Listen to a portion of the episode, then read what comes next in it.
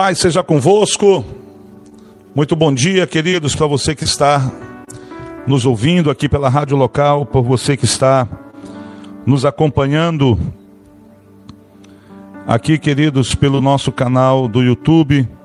Que Deus abençoe você, Deus abençoe sua casa, Deus abençoe sua família. É sempre um prazer imenso, queridos, poder estar trazendo uma palavra de Deus para você no dia de hoje, em nome de Jesus. E o nosso tema de hoje é cuidado com os maus conselhos. Para quem você tem dado ouvidos? Quem são as pessoas que têm influenciado você nas suas decisões? E eu gostaria de meditar sobre isso em um texto de 2 Samuel, capítulo 10, tá, queridos? Eu coloquei 1 Samuel, mas é 2 Samuel, capítulo 10, tá? 2 Samuel, capítulo 10, é, versículo de 1 a 7 versículo de 1 a 7. Se você puder aí nos acompanhar, tá, queridos, em nome do Senhor Jesus. Segundo Samuel, capítulo 10, versículo de 1 a 7, em nome do Senhor Jesus. Nós queremos ler um texto é, de um acontecimento que teve com Davi, tá, queridos, que teve com Davi, segundo Samuel 10, versículo de 1 a 7. E diz assim um texto, ó. Depois disso morreu o rei dos filhos de Amon, e seu filho Anum reinou em seu lugar. Então pensou Davi: Usarei de bondade para com Anum, filho de Naás, como seu pai usou de bondade para comigo. Enviou Davi os seus servos para o consolar cerca de seu pai. Quando os servos de Davi chegaram à terra dos filhos de Amon, disseram os líderes dos filhos de Amon: a seu senhor, Anum: Pensas que Davi, por ter mandado consoladores, está honrando a teu pai? Não, te enviou ele os seus servos para reconhecerem a cidade e para a espiarem, a fim de destruí-la. Pelo que Anum tomou os servos de Davi, rapou-lhes metade da barba, cortou-lhes metade das vestes até as nádegas e os despediu. Quando Davi teve notícia do ocorrido, enviou mensageiros a encontrá-los, pois estavam estes homens sobremaneira envergonhados. Mandou dizer-lhes o rei: Deixai-vos, está em Jericó, até que vos torne a crescer a barba, e então vinde. Vendo os filhos de Amon que se tinham feito abomináveis para com Davi, mandaram mensageiros a lugar dos sírios de Bet-Reob e dos sírios de Zobá, vinte mil homens de infantaria, e o rei de Maaca, mil homens, e dos homens de Tobi, doze mil homens. O que ouvindo Davi, enviou eles Joabe com todo o exército dos valentes. Saíram os filhos de Amon e ordenaram a batalha à entrada da porta, e os filhos de Zobá e Reobe, e os homens de Tobi e Maaca estavam à parte no campo. Amém, queridos? Esse é o texto base, queridos, que nós estamos usando para trazer uma palavra para você. Vamos fazer aqui um resumo da história. Davi tinha uma amizade com Naás, que até então era rei de Amon. E esse Naás usou de bondade para com Davi. E ele veio a falecer. E Davi, queridos, decidiu usar de bondade para com Anum, filho de Naás. Ele disse: Serei bondoso com, com Anum, porque este tinha um pai que foi bondoso comigo. Eu tenho uma dívida de gratidão com o seu pai. Então Davi manda é, empregados, manda servos seus, ir até o reino de Amon, falar com Anum, consolar ele a respeito da morte do pai, e dizer que Davi está com as mãos estendidas para ajudá-lo e para abençoá-lo. Mas este Anum, queridos, ele recebe conselhos maus. Nós não sabemos aqui determinar o porquê que essas pessoas deram esse conselho mau. Porque essas pessoas fizeram, queridos, a não se voltar contra Davi. O certo seria ele ouvir, primeiramente, o que os servos de Davi tinham para falar. Mas ele nem ouviu, com o coração indignado, raivoso, com o coração odioso, ele perde o pai e recebe um conselho de que as pessoas que estão vindo da parte de Davi estão vindo para espionar a terra e para matá-lo, para tomar a terra. Em um momento de dor, ele toma uma decisão errada. Ele ouve os conselhos errados. E ele se volta então contra os servos de Davi. Manda rapar, queridos, tá? A metade da barba deles. Isso era uma desonra para um homem israelita. Eles tinham por honra deixar a barba crescer. E eles não tiraram toda a barba, mas apenas a metade. E a Bíblia diz no texto que nós lemos aqui, que ele, queridos, cortou as vestes desses homens até as suas nádegas ficarem de fora. Algumas linguagens dizem até as coxas. E despediu esses homens, mandou esses homens embora. E esses servos de Davi estavam tão envergonhados, porque a roupa não cobria todo o seu corpo, e eles estavam com a barba raspada, querido, pela metade, que eles chegaram até próximo de onde Davi estava, chegaram em Jericó, e ficaram ali escondidos e mandaram mensageiros até Davi. E os mensageiros contaram tudo para Davi, o que Davi tinha feito. E Davi se indignou com essa situação, mas a Bíblia não mostra que Davi propôs fazer guerra.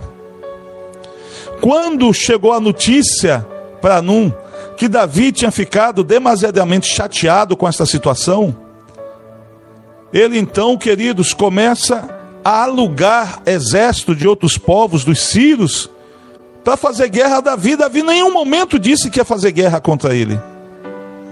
Mas ele, com um coração endurecido, obstinado, ele resolve então alugar, queridos, sabe, homens para ir para a guerra contra Davi.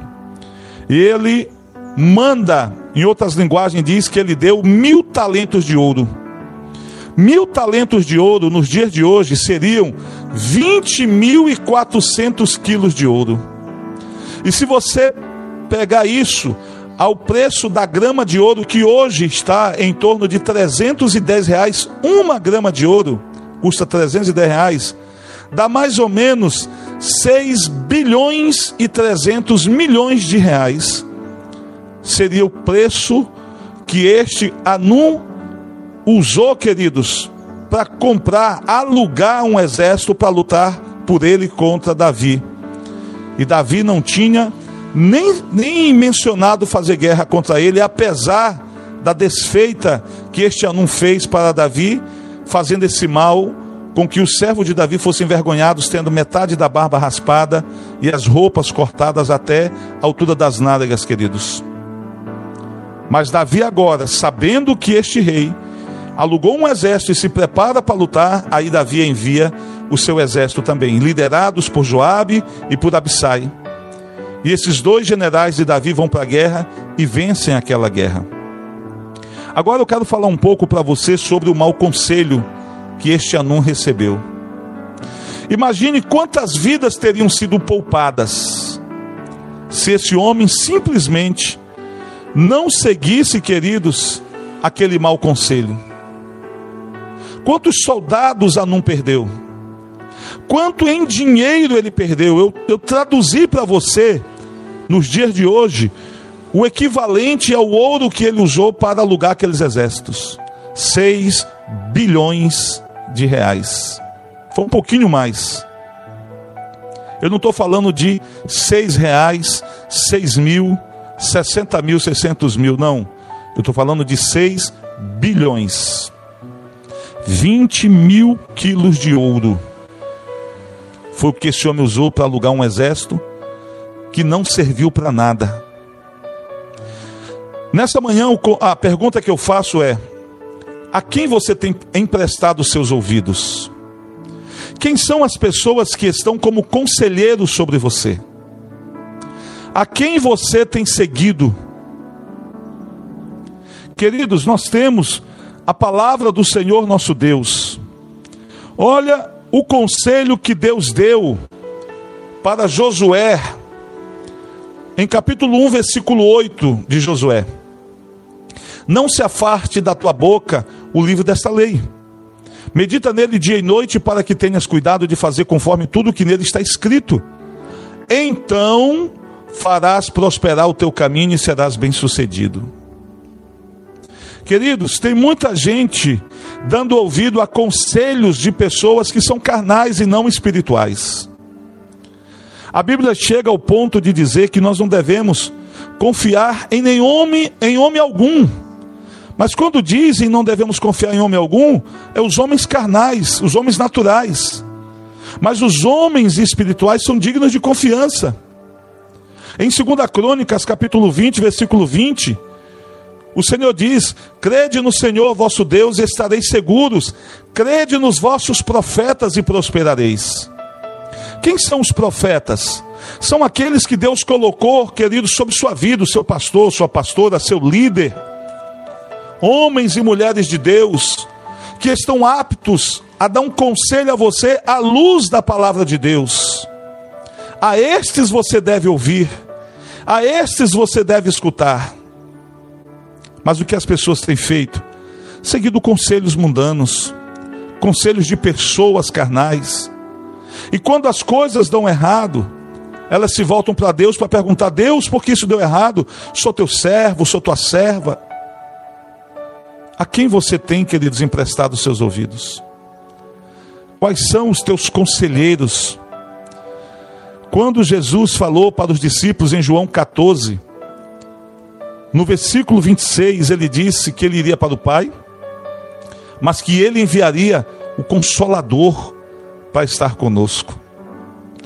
Consolador é aquele que consola, que conforta e que aconselha em momentos de dificuldades. Davi mandou consoladores até Anum para chegar a dizer: Olha, Davi sente muito pela morte do seu pai mas levante a cabeça, é o ciclo da vida. Pior seria se fosse você que estivesse morrendo e seu pai estivesse agora enterrando você. Pessoas que iriam dar conselhos, confortar, não iriam trazer Naás, o pai de Anum, de volta à vida, mas iriam amenizar aquele momento de dor que aquele homem estava sofrendo pela morte do pai. O consolador é para isso, é para aconselhar, para confortar. E para isso, Deus enviou o Espírito Santo para habitar em nós, os que cremos. E ele pode habitar em você, caso você resolva crer. E o Espírito Santo, ele tem esse papel de nos guiar pela vontade de Deus. Romanos 8,14 diz que aquele que é guiado pelo Espírito Santo de Deus é filho de Deus. A Bíblia diz que dentro de nós é uma guerra entre a nossa carne e o Espírito. E tudo aquilo que é produzido na carne é carne, o que é produzido no espírito é do espírito. E nós devemos dar ouvidos ao Espírito Santo de Deus. Nós devemos dar ouvidos à palavra de Deus. Mas pessoas têm dado ouvidos a colegas, a amigos que têm aconselhado, queridos, muitas das vezes longe da palavra de Deus. Eu não estou falando aqui de conselhos profissionais, de você estar no seu trabalho e o, seu patrão ou uma pessoa mais experiente que trabalha lá e vem e ensina você como fazer um trabalho, ele te aconselha a fazer algo direito. Não é nesse sentido que eu estou falando. Eu estou falando no sentido de conselhos que afetam todas as áreas da sua vida que afetam a sua vida espiritual, que afetam a sua vida sentimental, conjugal, familiar, financeira, muitas das vezes. Você precisa, nós precisamos dar ouvidos ao Espírito, nós precisamos dar ouvidos ao Senhor, queridos, à palavra de Deus. Devemos dar ouvidos aos líderes que Deus colocou sobre nossa vida. Eles irão nos aconselhar à luz da palavra de Deus. E a tendência é as coisas darem certo. Eu vou usar agora um ditado popular. A minha finada mãe dizia isso muito para mim. Ela dizia assim: quem não ouve conselhos são raras as vezes que acertam. Eu não estou dizendo aqui para você não deixar de ouvir conselhos. Eu estou aqui dizendo para você ouvir conselhos de pessoas que conseguiram romper naquilo que você está tentando é, fazer ou adquirir. Eu costumo dizer para as pessoas: de repente você pega um capital e você quer montar, por exemplo, um mercadinho na sua casa, você tem uma garagem, você tem um cômodo na frente da casa e você quer vender lá um óleo, um açúcar, porque os mercados maiores, os supermercados ficam distantes e de repente lá no bairro onde você mora não tem alguém que venda isso, vai facilitar a vida dos moradores ali de perto, de ter que atravessar a cidade para ir no mercado, de repente vão comprar com você, a ideia é boa mas você vai se aconselhar com alguém de como começar esse negócio, como fazer, onde comprar, onde é mais barato. Aí você procura alguém que um dia teve um mercado, mas que faliu. Aí você procura alguém que um dia teve um mercado que não deu certo. Qual o conselho essa pessoa vai lhe dar? Ih, rapaz, não te mete com isso não. Vai ser só dor de cabeça, vão comprar fiado e não vão te pagar. Ih, você vai ter problema, você vai se estressar. Olha, pensa fazer outra coisa. Pega esse dinheiro, viaja de férias ao invés de você procurar um conselho em alguém que fracassou naquilo que você quer fazer, por que você não procura conselho em alguém que venceu naquela área em que você quer trabalhar, que você quer realizar? Procure, queridos, ouvir conselhos de alguém que já produziu alguma coisa. Tem muita gente, sabe que eles dando conselho. Não, isso aqui é uma crítica construtiva que eu estou fazendo tantas pessoas dando críticas construtivas que nunca construíram nada. Até, vou até contar aqui uma história engraçada do marido que chegou bêbado em casa e a mulher brigou com ele e disse assim: Olha, se você tivesse guardando o dinheiro que você gasta com bebida, você já tinha um carro zero quilômetro na porta. Aí o cara bêbado olhou para a mulher e falou: Cadê o teu carro? Tu não bebe? Cadê o teu carro? Queridos, lógico que é uma piada, talvez até sem graça, mas serve para ilustrar que tem muita gente dando conselho aos outros, que esse conselho não, nunca foi aplicado na vida dele. Nós cristãos temos uma grande dificuldade. Nós aconselhamos muitas das vezes pessoas a fazer o que é certo à luz da palavra de Deus, mas quando aquele mesmo problema acontece conosco, muita gente não segue o próprio conselho que serviu para alguém não serve para todos. Se você aconselha alguém em determinado, determinada situação difícil, aquele conselho vale para você também. Se a palavra de Deus não falar primeiramente conosco, não falará com ninguém que possa ouvi-la da nossa boca. Primeiro Deus fala com a gente, para depois falar com os outros através de nós. Lembrando que Marcos, capítulo 3, versículo de 1 a 3, Jesus chamou os discípulos primeiramente para estar com ele, e só depois Jesus enviou-os para pregar o evangelho, para curar enfermos e expulsar demônios.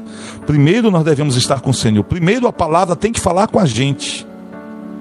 Queridos, para que a gente possa se tornar um bom conselheiro, as pessoas precisam olhar para nós e ver que aquilo que elas estão passando, enfrentando, nós já passamos, enfrentamos e vencemos. É lógico que eu não vou pregar a palavra de Deus somente em cima daquilo que eu estou vivendo. Eu preciso viver tudo aquilo que eu prego. É como uma mulher que, que sofre de adultério, mas é uma serva de Deus. O marido é, adultera contra ela. E uma amiga vem pegar um conselho, porque também o marido adultera. O que, que essa mulher de Deus vai dizer? Você precisa se tornar uma mulher de Deus, porque a palavra de Deus diz que a mulher santa santifica o marido. Não, não largue seu marido, lute pela sua família, use as armas que Deus tem nos dado, o jejum, a oração. Eu tenho feito isso, eu tenho me esforçado. Ainda não consegui a minha vitória, mas eu estou lutando, eu creio, porque aquele que prometeu é fiel para cumprir. Esse é o conselho correto. Queridos, eu quero finalizar essa mensagem. Este Anum este homem chamado Anum, filho de Naás, lá desse clã de Amon, ele teve um prejuízo muito grande. Se ele ouvisse o que os, os consoladores de Davi iam falar, se ele tivesse dado ouvidos a esse homem, esses homens, ele teria percebido que o conselho que ele recebeu foi um conselho mau. Jogaram ele contra Davi, sem que Davi tivesse algum mal para fazer contra ele. Davi era uma pessoa amiga. O pai de, de Anum foi amigo de Davi. Davi queria retribuir a bondade que este homem usou para com ele. Anum ia usufruir da bondade de Davi, do rei Davi. ele iria usufruir da bondade e da amizade do homem que foi chamado a menina dos olhos de Deus, o homem segundo o coração de Deus. Ou seja, as bênçãos de Deus que estaria sobre Davi, que viriam sobre a vida de Davi da parte de Deus, alcançaria Anum. Mas o que ele fez? Deu ouvidos a conselhos maus, a conselheiros maus, se voltou contra Davi, alugou um exército, gastou uma dinheirama grande, mandou o exército que ele alugou para a guerra contra Davi e perdeu a guerra. Agora, Davi se torna seu inimigo. Queridos, cuidado com os conselhos que você tem recebido. Antes de você tomar uma decisão em cima de um conselho, procure ouvir os dois lados. Procure receber um segundo conselho e um terceiro conselho.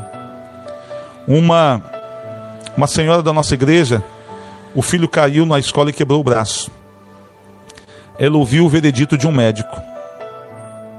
E ela foi ouvir o veredito de outros dois médicos. Para poder ter a certeza que aquela cirurgia a ser feita no braço do filho era necessária. Então não fique apenas com o primeiro conselho. Ouviu o conselho, pastor, mas foi um conselho à luz da palavra de Deus. Se você conhece a palavra de Deus, pronto, morreu ali a história já sabe o que fazer, porque a Bíblia está determinando. Mas ainda assim, persistir na dúvida, ouça um segundo conselho. Mas ouça conselho de pessoas que são de Deus, que vão te aconselhar debaixo da direção de Deus e à luz da palavra do Senhor. Não tome decisões precipitadas, elas podem trazer prejuízos enormes para você, como Anum teve. Não tome decisões debaixo de dor as piores decisões que o ser humano toma é quando ele está com dor, quando ele está com raiva, quando ele está com ódio, quando ele está passando um momento difícil. São as piores decisões. Esfria a cabeça. Sabe, queridos, mantenha calma. Pondere todas as, todas as situações, todas as possibilidades antes de você tomar uma decisão. E ouça conselhos de pessoas corretas. Você só tem a ganhar. Amém? Eu quero deixar essa palavra para você no dia de hoje. Que essa palavra possa ter falado ao seu coração e à sua vida, que você esteja com os ouvidos abertos para ouvir aquilo que o Espírito Santo tem para te dizer. Ouça também o conselho dos seus líderes na sua igreja. Com certeza eles vão te direcionar nas melhores decisões. Que o Senhor te abençoe, que o Senhor te guarde, em nome de Jesus. Paz seja convosco.